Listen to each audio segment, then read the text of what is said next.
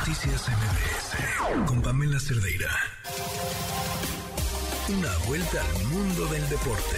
El marcador de Rosa Covarrubias en MBS Noticias. Rosy, ¿cómo estás? Pam, ¿cómo estás? Buenas noches. Ya se completaron los octavos de final del Mundial de Qatar. El día de hoy fue la última jornada de la fase de grupos. Y bueno, pues la noticia que sorprendió fue la derrota de Brasil ante Camerún, un gol por cero. Eh, pues eh, fue anotación de Vincent Abubakar, quien por cierto salió expulsado porque tras la anotación se quita la playera, ya estaba amonestado y hasta el árbitro se ve que se acerca a decirle, me da mucha pena, pero te tengo que sacar la segunda amarilla y te tienes que ir expulsado del partido. Afortunadamente para Camerún, no estarán en la fase, bueno, desafortunadamente no estarán en la fase de octavos de final debido a que, este, bueno, pues eh, quedaron eliminados pese a la victoria porque Suiza derrotó tres goles por dos a Serbia, con ello los suizos pues avanzaron a los octavos de final y estarán enfrentando eh, al, conjunto eh, de, de Portugal, mientras que Brasil se estará midiendo al conjunto de Corea del Sur que por cierto derrotó dos goles por uno a los lusitanos. Uruguay quedó eliminada pese a vencer a Gana 2 por 0, necesitaban un gol más para dejar fuera a los coreanos. Desde 1994, PAN, ninguna selección avanzaba sin ganar tres partidos. ¿Qué quiero decir? Un paso perfecto. Este año no hubo una selección que avanzara a los octavos de final con tres juegos ganados. Este sábado ya inician los partidos de octavos de final del Mundial a las 9 de la mañana, tiempo de México. Países Bajos estará enfrentando a Estados Unidos. Y a la una de la tarde, Argentina en contra de Australia. Los australianos que podrían ser sorpresivos. Y bueno, pues Argentina que no se confía porque hay que recordar que en el primer encuentro perdieron ante Arabia Saudita. Esto fue lo que dijo Lionel Scaloni, su técnico.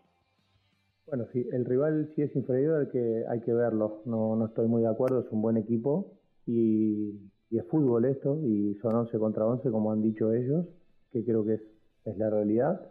Entonces hay que dejar de lado el, el, teórico favoritismo y, jugar el partido de fútbol. No, a mí no me sorprende. Me parece una buena selección, con tradición en los mundiales, y eso hace, hace, la hace difícil.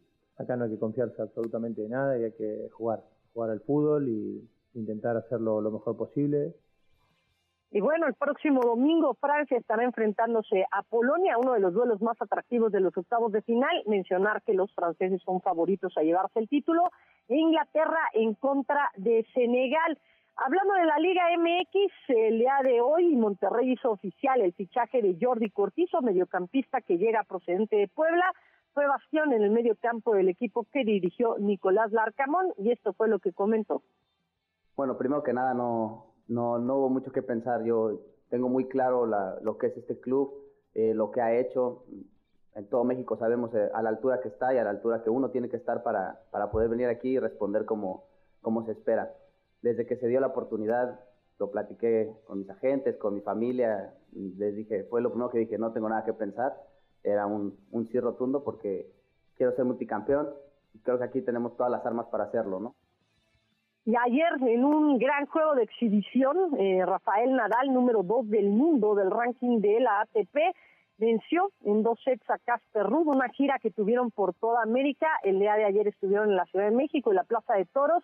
La verdad es que fue un espectáculo impresionante lo que dieron estos dos tenistas. Nadal, que bueno, pues podríamos decir que prácticamente está en la gira del adiós. Y ayer en la NFL los Bills de Buffalo vencieron 24 a 10 a los Patriotas de Nueva Inglaterra. Esto en el inicio de la semana 13. Los Bills llegan a nueve victorias, solo tienen tres derrotas en esta temporada. Y mañana, Pam, eh, pues a través de, de Marca Claro y Claro Sports, mencionar que tendremos la final de la SEC entre LSU y Georgia, los dos mejores equipos de la conferencia del sudeste de los Estados Unidos del NCAA para aquellos que les gusta el fútbol americano colegial. PAM, la información deportiva. Gracias, Rosy. Muy buenas noches. Buenas noches. Noticias